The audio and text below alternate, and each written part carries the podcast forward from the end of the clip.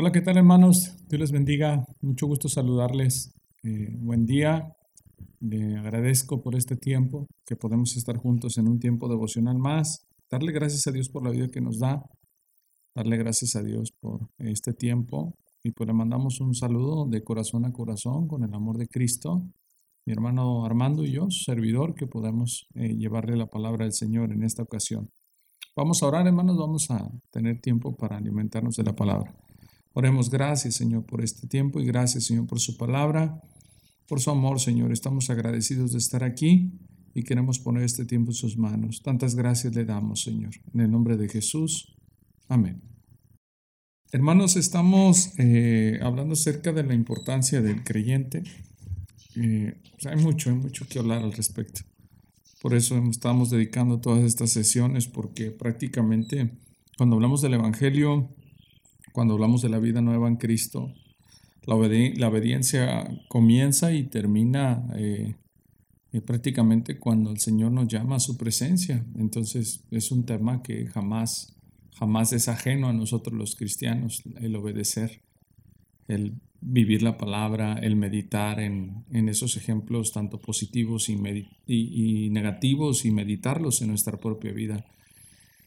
Tener discernimiento de la palabra de Dios, hermanos, es muy importante para nuestro diario caminar con Cristo. Mm, el corazón es rebelde, el corazón quiere satisfacer los deseos que, que le placen en su carne, en su concupiscencia, pero el Hijo de Dios debe de vivir con temor.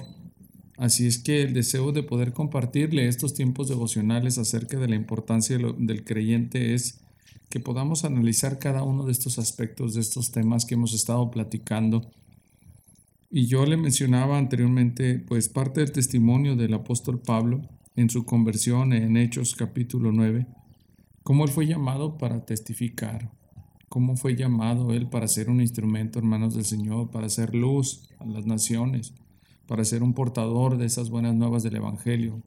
Y ese testimonio es un testimonio fiel de una persona que el Señor tiene misericordia, la rescata y la utiliza para ser un instrumento en sus manos para ser un testigo.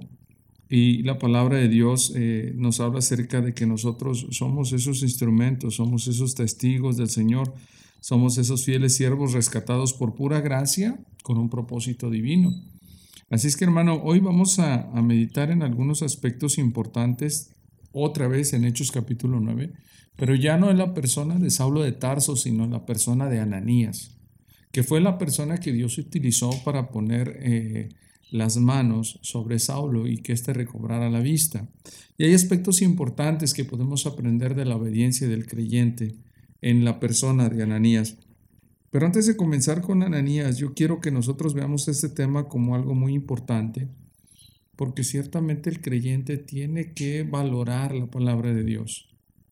El creyente tiene que apreciar realmente el valor tan grande que tenemos con la palabra del Señor. Eh, para nosotros la palabra debe de tener un valor muy especial porque esa palabra es, es realmente la palabra del Señor, pero cuando nosotros vemos en, su forma de cómo el Señor permitió que la tuviésemos, de cómo la palabra de Dios dice que toda la palabra es inspirada por Dios, esa palabra inspirada da un entendimiento en su vocablo original de respirada, insuflada, soplada por Dios. Y eso quiere decir realmente que es la palabra del Señor, la que nosotros tenemos, la palabra del Dios vivo, Dios verdadero, del omnipotente. Esa palabra respirada, insuflada, es la palabra que nosotros podemos disfrutar. Así es que la importancia de, de la obediencia del creyente tiene que ver mucho en este aspecto con valorar y apreciar la palabra, darle un sentido de valor y de necesidad a nuestra vida. La palabra de Dios entonces se vuelve un verdadero tesoro, una, una necesidad o un apego constante en nuestra vida cristiana, en nuestro caminar con Cristo. Y esto es importante, hermanos, porque aprender a obedecer es también aprender a valorar y a respetar la palabra de Dios como tal como esa palabra inspirada, insuflada, respirada por Dios a nosotros. Y estos aspectos son tan importantes, hermanos, porque cuando vamos a hablar del aspecto de la vida de Ananías, vamos a ver realmente cómo eh, él se encontraba con este dilema de, de obedecer, pero también con esta bendición de poder disfrutar de tener una relación con Dios, Dios revelándose a su vida. Así es que este es un aspecto muy importante. Pero hay un detalle que podemos ver en varias citas de la palabra del Señor y quiero que antes de ver Hechos capítulo 9 la analicemos, porque si nosotros vamos, a, por ejemplo, a Isaías, en Isaías capítulo 29, el Señor nos va a decir aspectos importantes de, eh, cómo nosotros debemos de meditar en ello, eh, de actitudes del pueblo, de comportamiento del pueblo. Dice la palabra de Dios en Isaías capítulo 29, versículo 13 lo siguiente. Dice pues el Señor, Isaías 29, 13. Dice pues el Señor, porque este pueblo se acerca a mí con su boca y con sus labios me honra, pero su corazón está lejos de mí, y su temor de mí no es más que un mandamiento de hombres que les ha sido enseñado. Y cuando hablamos de la importancia del creyente, de obedecer, hermanos, en este aspecto que quiero tocar en esta ocasión, de valorar la palabra, hermanos. Aprender a obedecer es valorar la palabra, apreciarla como ese tesoro, apreciarla realmente como lo que es esa palabra respirada, insuflada, inspirada por Dios para nuestro caminar diario, esa palabra única, porque no hay otro libro eh, más que este, que tiene este compendio, ¿verdad? Eh, de, libros que tenemos, 66 libros, tanto Antiguo como Nuevo Testamento, que fueron inspirados por Dios. Fuera de ahí, ninguno es inspirado por Dios. Así es que tenemos este legado, este, este fundamento fiel de la palabra para dirigirnos en nuestra vida, para conocer al Señor, para que nosotros tengamos en nuestra vida diaria un fundamento fiel, un fundamento uh, que pues prácticamente estamos necesitando día a día, hermanos, con el cual nos estemos dirigiendo. Este, hemos estado aprendiendo a conocer a nuestro Dios, a obedecer a nuestro Dios.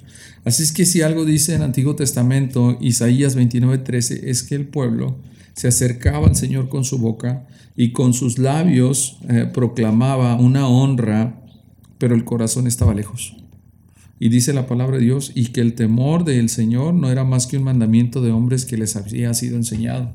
Es que la palabra del Señor no tenía un valor, no tenía un respeto, no tenía realmente una honra, una adoración como, como el Señor lo recibe o lo merece. Eh, y cuando nosotros vamos al Nuevo Testamento y vamos a Mateo, nosotros podemos escuchar de la misma palabra del Señor en el Evangelio del Mateo, en el capítulo 15, dice la palabra de Dios ahí en, el versículo, hablando acerca de los, de los fariseos y de los escribas. Y vamos al capítulo 15 de Mateo y vamos al versículo 8. Él retoma esta, esta cita de Antiguo Testamento que nosotros acabamos de leer de Jeremías, de Isaías, perdón, y, y podemos ver que él dice en el versículo 8 de capítulo 15 de Mateo, Mateo 15, 8, Este pueblo de labios me honra, mas su corazón está lejos de mí. Y es precisamente hacer la diferencia de lo que implica obedecer, tener una verdadera relación con el Señor, a estar engañándose uno mismo, pero al Señor no. Y entonces en el Antiguo Testamento Dios confrontó al pueblo por medio de Isaías. Y ahora el mismo Señor Jesús está confrontándole a los líderes religiosos diciéndole, este pueblo de labios me honra, mas su corazón está lejos de mí. Y lo que implica obedecer es realmente vivir la vida que glorifica a Cristo. No solamente tener una apariencia, una careta, un estilo de vida que aparenta piedad, sino realmente glorificar al Señor Jesucristo. Y cuando nosotros vemos realmente que Dios ve el corazón, yo debo de estar enfocado en entregarle mi corazón día a día al Señor, hermano, hermana, que me estás escuchando, que me estás viendo. Porque esto realmente es digno del Señor. Es muy sencillo vestirse de forma religiosa, es muy sencillo acoplarse a un estilo de vida cristiano, pero realmente el Espíritu de Dios es quien está doblegando tu corazón a través de su palabra. Así es que el aprender a obedecer, la importancia de obedecer al Señor implica darle un valor a la palabra de Dios en tu vida y en mi vida. Y si retomamos el pasaje de Hechos capítulo 9 con este personaje de Ananías, cuando la palabra de Dios dice que eh, Saulo se encontró con el Señor, o el Señor le encontró, mejor dicho, Saulo en Damasco, en camino a Damasco. En Hechos capítulo 9 dice que él quedó ciego y lo llevaron a Damasco, donde estuvo tres días sin ver y no comió ni bebió. Estoy leyendo ahora Hechos capítulo 9, versículo 9. Y en el versículo 10 se hace mención de que en Damasco había un discípulo llamado Ananías, a quien el Señor dijo en visión, Ananías. Y él respondió, heme aquí, Señor. El Señor le dijo, levántate y ve a la calle que se llama derecha y busca en casa de Judas a uno llamado Saulo de Tarso, porque aquí él ora y ha visto en visión a un varón llamado Ananías que entra y le pone las manos encima para que recobre la vista. Y qué dilema, porque precisamente Ananías era uno de los líderes en Damasco a quien Saulo iba a atrapar. Pero antes de hablar de eso, me gustaría ver un detalle muy importante en el versículo 10. Dice la palabra de Dios que había en Damasco un discípulo llamado Ananías, a quien el Señor dijo en visión, Ananías. Es decir, Ananías tenía el privilegio de tener una relación con el Dios verdadero, de escuchar la palabra del Dios verdadero, de poder escuchar la voz del Dios verdadero dirigir su caminar.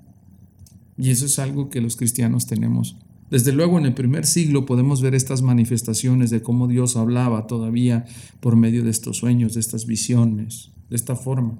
La palabra de Dios en Hebreos capítulo 1 nos dice que Dios, habiendo hablado muchas veces y de muchas maneras a los padres y los profetas en otro tiempo, ¿verdad? Ahora, en estos postreros días, habla a través del Hijo. Nosotros creemos que este tipo de manifestación, este tipo de obrar, de manifestarse, tuvo su tiempo y ahora Dios nos habla a través del Hijo, a través de esa relación con Cristo y a través de su palabra. Sin embargo, en este tiempo podemos ver la forma en cómo Dios se manifestó a Ananías. Con medio de una visión, él pudo escuchar la voz del Señor que le hablaba. Y este tema lo quiero eh, tocar así de forma más detallada porque Ananías tenía una relación con el Dios verdadero. Los cristianos tenemos una relación con el Dios verdadero a través de Cristo. Y cuando hablo de, vivir la, palabra, de valorar la palabra, de necesitar la palabra, es que estoy hablando de que día a día yo estoy en contacto, disfrutando de la presencia de mi Señor. Día a día yo valoro estar con el Señor, si me permite hablar simbólicamente, de la mano, platicando gozándome con Él, alabándole y Él guiándome a través de su palabra, guiándome a través de sus propósitos divinos con lo que ya, con lo que ya está escrito, no con nuevas revelaciones fuera de este libro escrito.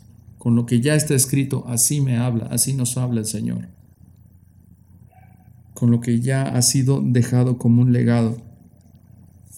Y Ananías tenía esa bendición de que Dios le hablara, de que Dios le guiara, para Ananías la palabra de Dios era muy importante y él estaba comprometido con el Señor a obedecer. Y dice la palabra que entonces la visión implicaba que él fuese a la calle que se llama derecha, versículo 11 de capítulo 9 de Hechos, y que buscara en casa de Judas a uno llamado Saulo de Tarso, dice, porque aquí, he aquí, él ora y ha visto en visión un varón llamado Ananías que entra y le pone las manos encima para que recobre la vista. Entonces en este proceso donde Saulo está sin comer ni beber, el Señor le hace ver a Saulo que llega uno llamado Ananías y le pone las manos para que él reciba la vista. Ahora, claro que Ananías sabía quién era este hombre. El testimonio de Saulo había corrido como la pólvora, como dicen hoy en día, ¿verdad? O como se menciona en algunas ocasiones, rápido, se extiende. Y lamentablemente para los cristianos era un hombre, un hombre de perversidad, de maldad, un hombre que estaba en contra de los seguidores de Cristo, un hombre que hacía blasfemar a los cristianos y que eh, estaba contento de llevar a algunos a la muerte, a prisión, a sufrimiento. Así es que lo que nos dice Ananías en el versículo 13 él responde al Señor, Señor, he oído de muchos acerca de este hombre, cuántos males ha hecho a tus santos en Jerusalén. Y aún aquí tiene autoridad de los principales sacerdotes para prender a todos los que invocan tu nombre. Y este pasaje es, interesante porque Ananías está clamando lo que hay en su corazón, pero por supuesto Dios ya lo sabe. Y, y Ananías está como tratando de decir, Señor, ¿Estás seguro que me estás mandando con él? Porque mira, déjate cuento una cosita de, de, Saulo. Él es así, así, así, así. Por supuesto que tenía temor. Y por supuesto que el Señor ya sabía quién era Saulo. Sin embargo, Ananías expresa lo que hay en su corazón y dice la palabra del Señor que en el versículo 15 el Señor le dice, ve porque instrumento escogido me es este para llevar mi nombre en presencia de los gentiles y de reyes y de los hijos de Israel, porque yo le mostraré cuánto le es necesario padecer por mi nombre. Fue entonces Ananías y entró en la casa y poniendo sobre él sus manos dijo, Hermano Saulo, el Señor Jesús que se te apareció en el camino por donde venías me ha enviado para que recibas la vista y seas lleno del Espíritu Santo. Entonces, hermanos, puede notar el compromiso que tú y yo tenemos con la palabra de Dios. Puede notar el valor que Ananías le dio a la palabra del Señor. Puede notar el corazón de Ananías, que a pesar de que su vida tuvo temor y su vida estaba en peligro, él decidió seguir adelante y confiar en la palabra de Dios, en la perfecta voluntad de Dios. La palabra de Dios debe respetarse, debe de apreciarse, debe de valorarse, debe de obedecerse, hermanos, por fe, para darle la gloria a Dios. Así que aquí tenemos el testimonio de un corazón, de un siervo, de un líder de la iglesia, de un hijo de Dios, temeroso pero obediente a la vez. Entonces, ¿es normal tener temor? Sí. Sin embargo, Ananías toma la acción, la actitud de que ese temor lo lleva a seguir obedeciendo, a ser testimonio, a ser prácticamente un instrumento escogido. Así es que cuando tú y yo tenemos temor de predicar el Evangelio, por ejemplo, hablando de este caso de ser testigos como Pablo, el temor no debe de implicar una negativa a dar marcha atrás, por el contrario, debe de ser una oportunidad para que nosotros aumentemos en nuestra fe. El compromiso con el Señor entonces debe ser constante, hermano. Debemos de apreciar esa relación que tenemos con el Señor. Debemos de gozarnos, de disfrutar que el Señor nos hable a través de la Escritura. Debemos de comprometernos diariamente en nuestra relación con Cristo y meditar realmente que nuestra vida no sea solamente de labios y que no sea solamente de forma religiosa, nuestro corazón no debe estar lejos de una vida obediente al Señor. Recuerde lo que dice el Señor. Este pueblo de labios me honra, pero su corazón está muy lejos de mí. El ser comprometido implica entregarnos, valorar la relación que tenemos con Cristo, apreciar la palabra y obedecerla, hermanos. Entonces Ananías va, se presenta con Saulo, hace lo que el Señor le dice y el Señor sigue haciendo la obra. Yo te invito, hermano, hermana, a que le tomemos ese respeto, ese valor, esa decisión de obedecer la palabra del Señor que sabemos, que nos enseña, que nos ministra, que nos guía, que nos amonesta, nos exhorta día a día. Y que podamos gozarnos en esa relación que tenemos con el Señor día a día, como ese compromiso fiel y verdadero que tenemos. Un compromiso constante, un, un compromiso que implica rendirle nuestro corazón día a día al Señor, hermanos. ¿Te identificas con Ananías? ¿Te identificas con ese temor? Identifícate ciertamente y al mismo tiempo con esa vida de obediencia. Amén. Gracias, gracias por acompañarme en este tiempo. Gracias por pasar un breve tiempo de meditación en la palabra del Señor. Que el Señor te siga bendiciendo, hermano, hermana, y que puedas seguir gozándote en la palabra del Señor. Vamos a orar. Gracias, Señor. Gracias por su palabra. Gracias porque podemos estar aquí meditando, Señor, en su preciosa escritura. Agradecido, Señor, de poder tener una relación contigo a través de Cristo. Gracias, Padre Celestial. Gracias porque solamente tu Hijo puede hacer esta obra de darnos perdón y darnos, Señor, una relación contigo, Señor. Él ha muerto por nuestros pecados y ha resucitado, Señor, y esa vida que tenemos en su nombre la tenemos por fe en nuestro Salvador. Te alabamos, Señor. Queremos valorar tu palabra, queremos obedecer tu palabra, vivir tu palabra, Señor, y queremos, Señor, a pesar del temor, obedeciéndote, Señor, dándote la gloria, Señor. Gracias. Te alabamos en Cristo Jesús. Amén. Dios les bendiga, hermanos.